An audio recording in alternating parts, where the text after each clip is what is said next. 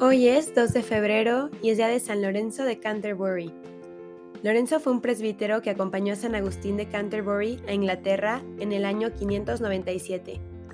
Luego de haber sido enviado como emisario de San Agustín a Roma para obtener instrucciones más precisas del Papa San Gregorio el Grande, regresó a Inglaterra para convertirse en el inmediato sucesor de Agustín en la sede de Canterbury, la cual ocupó durante 11 años, lo mismo que su antecesor Lorenzo trató en vano de inducir a los bretones del oeste y a los irlandeses para que adoptaran las prácticas disciplinarias romanas.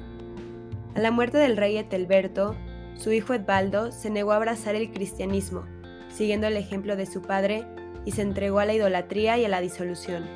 Llegó incluso a cometer incesto, tomando para sí a la viuda de su padre. Escandalizado Lorenzo por la conducta de aquel príncipe, que él mismo había tratado de convertir, pensó retirarse a Francia, como lo hicieron en casos semejantes los obispos San Melito y San Justo.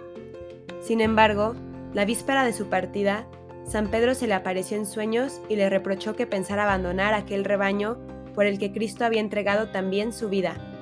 Tras aquel sueño, Lorenzo desistió de sus propósitos e, inflamado de entusiasmo, relató su visión a Edbaldo, quien se impresionó tanto por la vehemencia del obispo que se hizo cristiano San Lorenzo no sobrevivió mucho tiempo al feliz cambio y murió el 619.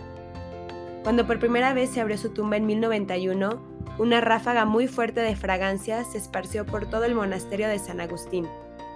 Señor Jesús, que como San Lorenzo no desistamos nunca de ver por la salvación del prójimo y que en todos veamos a alguien por quien tú diste la vida. Amén. San Lorenzo de Canterbury, ruega por nosotros.